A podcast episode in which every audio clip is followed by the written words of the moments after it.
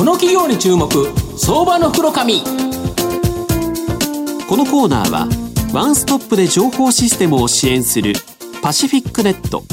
東京 IPOIR ストリートを運営する IR コンサルティング会社フィナンテックの提供 SBI 証券の政策協力でお送りします。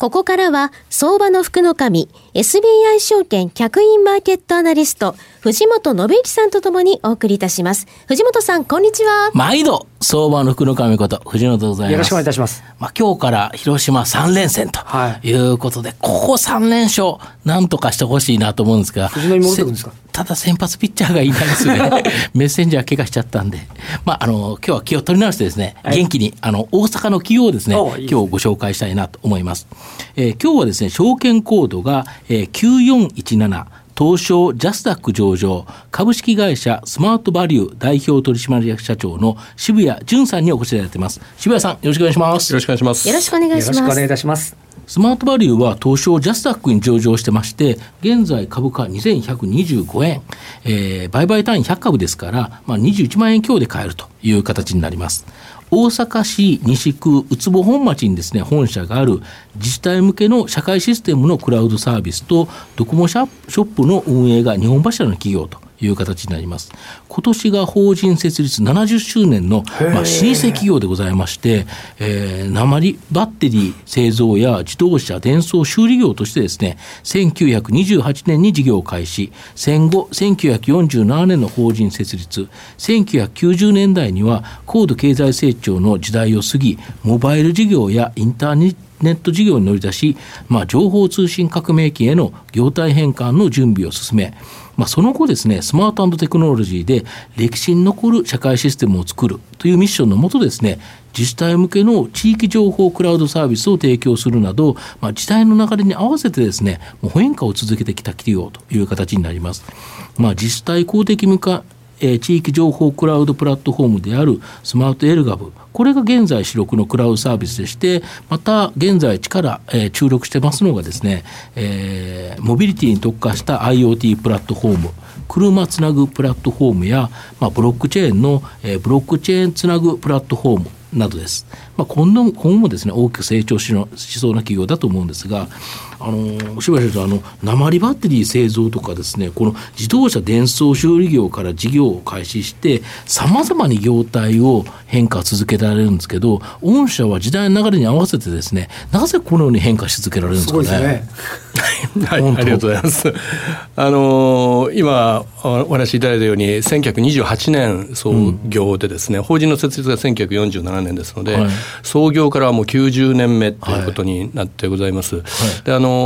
ー、おそらくですねなんか昭和の頃はですねずっとその日本の高度経済成長の時代の中でですね、うん、そういうまあ本当町工場だったんですけども、うん、町工場を私の祖父がもともとの創業なんですが父母がずっとやってきてまして。まあ、それはそれでその当時はうまくいってたんだなというふうに思っているんですけども、あのその後ちょうどやっぱりこう20世紀の終わる頃からですねこの21世紀にかけて、はい、あの私たちはもうすごくその前と後を知っているので世の中ってすごくこの情報通信のテクノロジーをベースにしながらすごく変革されてきているなというふうに今感じてるんですけども、はい、まあですのでえっと変わるべき時と変わらなくてもよかった時っていうのがあったと思うんですけど、昭和の時頃は多分変わらなくてもよかったんだなと思ってるんですが、今はとにかくやっぱ変わるべき時だと思ってますし、今僕は逆に言うとですね、変わらない方がおかしいというぐらいに思っているので、今は、えっと、そういうもともとあったしかしながらそのもともとやっていたリソースとか、自分たちの強みとか、すごく大事にしていることは必然性とかストーリーなんですけども、そういったものをうまく活用しながら、新しい情報通信のテクノロジーを利用してですね新しいソリューションをえっと作っていくと、うん、新しい社会システムを作っていくという方に今方向転換をしてきているっていうことですね。そうですよね。なんか先ほど聞いたのは、その自動車のそので電話からそこからなんか、はい、あのドコモの携帯ショップっていうところに行って、で、ね、そこからまだドコモでそういうことになるんだったらやっぱりクラウドサービスっていうかその情報通信のやっぱりそちらの方がという形で実際はつながってるんですよね。そうですね。本社としてはつななんかよそから見るとですね全然違うように見えちゃうんですけど、劇的な変化に見えますよね。うん、あのー、それこそ、NTT ではなくて電電公社時代から、あの古い方はご存知だと思いますけど、自動車電話ってございまして、それの本当町工場がそれの工事をやらせていただいていたつながりから始まっています。で、えー、っと自動車電話から携帯電話っていうものが出たときにこれは当然我々として扱っていこう。で携帯電話が普及していくとこれは将来のデータ通信のためのデバイスになり得るなっていうことはまあ皆さん分かっていたんですけども、そうするとそのためのプロトコルである IP をしっかりやらせていただきたいということ、そういった流れが、まあ、ずっとここまで来てるかなというふうに思います。なるほど、はい、で現在はドコモショップの運営という安定的なですねストック型の事業を持ちながら、まあ、自治体公的無関向け地域情報クラウドプラットフォームであるスマートエルガブっていう参入収益は高そうなんですけど、一回採用されるとですね、やはり安定的な収益になりそうなビジネスされてるんですが、このスマートエルガブってどんなサービスなんですかね？はいあのー、先ほど申し上げたこのなんか社会が結構変わり始めたなということで申し上げますと、はいはいうん、なんか、えー、っと20世紀の頃はですね、うん、自治体様が情報発信をするツールって、うん、なんか広報誌みたいな 紙の媒体ぐらいしかなくてですね。で例えばその当時に自治体の窓口行くと,、えー、っとなんかたらい回しにされたりとかですね、でなんかインターネットが出てきてウェブが出たりとかした頃に、あの私があの自治体さんその当時ずっと営業回ってたんですけどけども、うん、あのこういう形で情報発信しませんか？なんていうふうなご提案していくとですね、うん、あのそんなことしたら俺ら仕事増えるから嫌やとかですね。そんなふうに言われた時代があったんですが、今は逆にですね、もう自治体様は、えっと、情報発信をして、えっと、住民様、あの彼らのステークホルダーでもある住民様から選ばれないといけないですし、で新しい公の形を作り上げないといけないので、実際今すごく情報発信に積極的です。でえっと、その以前の彼らの自治体の情報システムというと裏側で動くような機関系のシステムが中心だってそこには大手のメーカーさんとかベンダーさんが、あ入り込まれていたんですが、今はそちらよりもですね、えー、直接住民さんとの間のコミュニケーション、ないしは、えっと、情報発信をするための地域情報私たちは地域情報と言ってますがこの住民情報系のサービスの方が、うん。と自治体の情報システムとしても今は、えっと、活況で、まあ、私たちはここだけに絞り込んでクラウドサービスをさせていただいてますので、うん、ウェブとか、うん、アプリとか、うん、あ何えっと、防災情報に、特化したような、えっと、発信の仕組みとかですね、うん、まあ、いろんなモデルでですね、クラウドサービスと提供していますね。なるほど、はいあとこのモビリティに特化したこの IoT プラットフォーム車つなぐプラットフォームやこのブロックチェーンつなぐプラットフォームこちらに注力されてるんですが、まあ、コネクティッドカーとか IoT とかブロックチェーンなどもう株式市場でもですね本当に話題のキーワードに絡む事業だと思うんですけどこの事業の現状とですね、まあ、今後ちょっと教えていただきたいんですが。はいあの先ほどあの自動車のくる、うん、えー、工場から始まったということで、うんうん、まあ、車にまつわるところのこの電気周りとかですね、うん、電装周りのノウハウってもともとあって、この業界のこともよく分かっていたんですが、ちょうどもう10年ほど前にもともとやってたこの素業のリソースは生かしたい。で私たちは IT の、まあ、って言いますかこのクラウドの技術を身につけている、えー、ですのでこれを合わせると何ができるかっていうとそれこそ今でいうコネクティッドカー。ですので車をインターネットに接続するとどんなソリューションが出来上がるかっていうことなので、これは10年ぐらい前から実はもうやってましてで全然儲からなくてですね、全くうまくいってなかったんですが、なんか最近このコネクティッドされるような車がもう、えー、とこれからの世の中で当たり前になっていくっていう、まあ、そういう時代になったので、まあ、ちょうど今からだなと思ってます。ただしあのコネクティッドされるのは自動車メーカーさんもやられますし、私たちがそこの機能を提供することが私たちの仕事というよりも、その我々ずっと蓄積がありますので、うん、今現在もうちがコネクティッドの仕組みを提供している車が日本国内でいっぱい走ってますから、うん、でそのこのデータですね、うん、集まってきているこのデータからどういうユースケース、どういうソリューションに提供し展開していくのかっていうのが、私たちの中では勝負だと思ってます、はい、もう海外ではいろんな使われ方してるんです保険とかにも使われてるそうですね。あの日本はまだまだなんですけど、欧州なんか中心にテレマティクス保険と呼ばれる保険があったり、まあ、こういうのも車の動態データを分析できるからできるサービスなので、まあ、当然私たちのこの今後行っていくアプリケーションの中の一つとしてはあるかなというふうに思います。なるほど、はい、車の運転でその安全な運転してる人の保険料は安く、まあ、そうでもない人は少し高めにというような保険が海外ではあるから、ね、今後日本でも考えられるっていうことですね。そうね。あのそう思います、うん、はい、そうするとやっぱりそこを将来的にはお手伝いしていく可能性もあるっていう、ね、そうですね。もう割とあのこの辺りは、うん、あの世の中でもだいぶ動きがありますので、割と近い話かもしれないですね。なるほど。車両の管理とかもできそうですよね、なんかでコネクテッドするとね。あそうですね、今現在すでに提供しているサービスがそういう、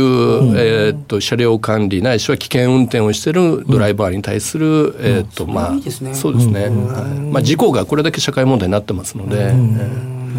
今第3の創業期ということでホームページに出ておりますけれどもまさにあの時代が追いついてきたという感じかもしれませんね。いやそんなこともね、まあ本当たまたまなんです。はい。けど車の知識があってこの IT の知識があるって両方を兼ね備えたあの企業ってあんまりないですよね。そうですね。しかも車の中でもかなりベタな、車って本当ノイズの塊だったり、電磁波が流れとかですね、いろんなこう本当データの分析が非常に難しい分野なんですけど、まあ、それをまあ我々はまあもともと理解もしてましたし、そういうことを今長きにわたってずっとやってきてるっていうのは、まあ我々のえっと強みの一つかなというふうに思いますね。やっぱその車のこのモビモバイルとかこのモビリティ IoT ってものすごく広がる可能性があるということですよね。そうですね。なるほど。これすごいですね。ホームページにリアルで今時点何件の走行データを取得しているというのこれ出てるんですね。そうなん出してるんですよ。出てるんですね。あの多分1か月で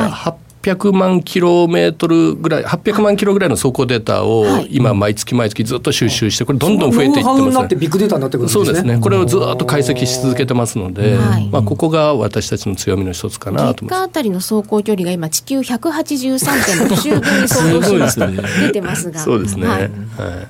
まあ、あと4つ目の質問なんですけど、御社の今後の成長を引っ張るもの、えー、教えていただきたいんですが。ああありがとうございます。あの先ほど申し上げましたあの自治体向けのえー、っと新しいまあ、うん、私たちオープンガバメントと言ってますが、うん、自治体がどんどん開かれた自治体、政府になっていく中で、えー、必要な機能をクラウドで提供していく。これは本当こうもう社会が変わる中で非常に重要な、あサービスになっていくと思ってます。これと、えー、元々の創業から始まった、えー、モビリティのところ、でまたあの昨年からあのブロックチェーンのテクノロジーもかなり使ってまして、これもあのまだまだ実証実験モデルが多いですけども、うん、あのいわゆる非金融部門で、うん、えー、ブロックチェーンを活用した、うん、まあ、でもあくまでもツールですので、うん、これを活用してどういうアプリケーションというかどういうソリューションにしていくのかっていうところが勝負なんですけどもこのあたりもあの今着々と進めていますので、まあ、あのこれから数年の間にはですね、えー、と引き続き、えー、こういったもともとレガシーな仕組みで、えー、動いていた社会の仕組みを、今の新しいテクノロジーを活用して新しい社会システムを創造していくっていうところは私たちのミッションだと思ってますのでここでしっかり成長していきたいというふうに考えてます。なるほどまあ、最後まとめさせていただきますと、スマートバリューの僕は最大の魅力はですね、やはりこの時代の流れに合わせて業態を変化させる変化力だと思います。現在は自治体向けクラウドサービスというですね、ストック型ビジネスとドコモショップの運営という安定的なビジネスで、まあ、コネクティとか IoT、ブロックチェーンなど、今後大きな成長が期待できる新規ビジネスに力を注いでいると、まあ、中長期投資でですね、報われそうな企業だと思います。今日は証券コード9417東証ジャスダック上場スマートバリュー代表取締役社長の渋谷淳さんにお越しいただきました。渋谷さんどうもありがとうございました。ありがとうございました。藤本さん今日もどうもありがとうございました。どうもありがとうございました。フィナンテックは企業の戦略的 IR をサポートします。国内最大の IR ポータルサイトである IR ストリートは3万名以上の国内外の機関投資家を中心とした会員が登録しております。iPhone アプリによる利便性と英語コンテンツは特に外国人投資家のゲートウェイとなっています。企業と投資家のコーポレートアクセスを実現し、株価の流動性、フェアバリュー形成を実現いたします。この企業に注目、相場の袋紙。このコーナーはワンストップで情報システムを支援するパシフィックネット